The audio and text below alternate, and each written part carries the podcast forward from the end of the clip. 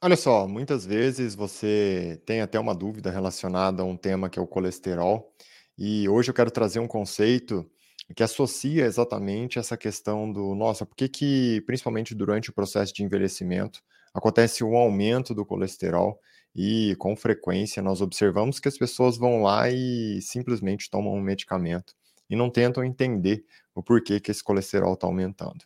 Então, para isso, né, principalmente no caso das mulheres, que acontece ali no momento da menopausa, né, o colesterol começa a subir, mesmo para aquelas mulheres que têm hábitos muito bons, e nesse momento as pessoas se desesperam e acabam já direcionando ali uma conduta para o uso do medicamento, da estatina, que é o remédio que consegue reduzir o colesterol. No entanto, vamos entender o que acontece tanto no, no, na menopausa, nesse caso, e o que é o colesterol. Então, a primeira coisa, né, o colesterol se trata de uma molécula essencial para o funcionamento do seu corpo. Ele tem inúmeras aí funções relacionadas a cadeias metabólicas, ele está presente em todas as células do seu corpo, você tem colesterol no seu sistema nervoso central, e um ponto que eu quero que nesse caso você tenha uma atenção bem clara é que o colesterol ele é matéria-prima para você produzir todos os hormônios esteroidais. Exatamente, o nome esteroidal conecta exatamente com o colesterol. Tudo que é feito a partir do colesterol, no caso dos hormônios, recebe aí essa nomenclatura do esteroidal em si. Então, hormônios como estrogênio, progesterona, testosterona, estradiol, estrona, estriol, todos eles são produzidos a partir da matéria-prima do colesterol. E aqui você vai começar a entender o raciocínio, porque na realidade, imagina que você tem uma célula do, do ovário da mulher, ela recebe aqui o colesterol para exatamente produzir desse lado os hormônios esteroidais.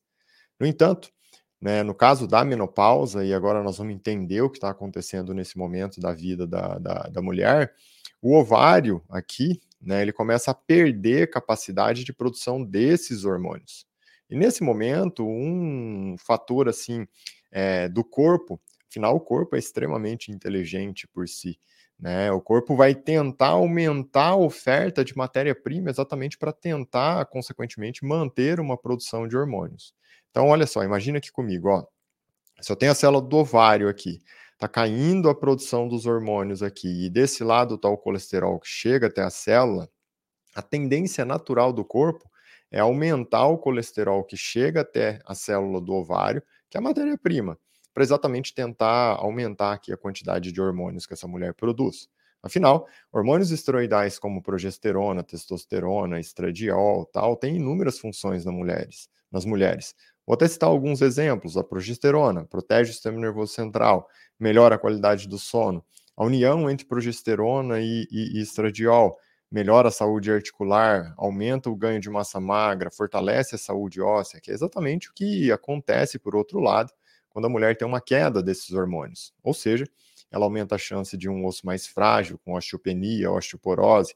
Ela começa a perder massa magra numa velocidade muito maior do que antes, ali do período da, da, da menopausa. É, a própria é, qualidade do sono começa a, a piorar.